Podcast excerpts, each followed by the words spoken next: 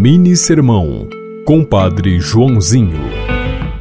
Toda paróquia e comunidade tem seus idosos que dedicam grande parte do seu tempo para o serviço. São testemunhos vivos de santidade. Respeite essas pessoas e, principalmente, escute o que elas dizem.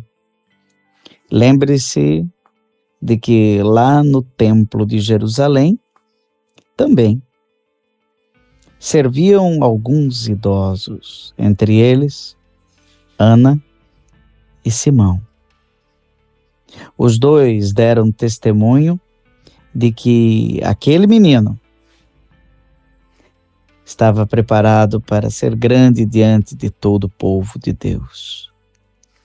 Maria e José um casal muito jovem, ouvia atentamente o que os idosos do templo lhe diziam.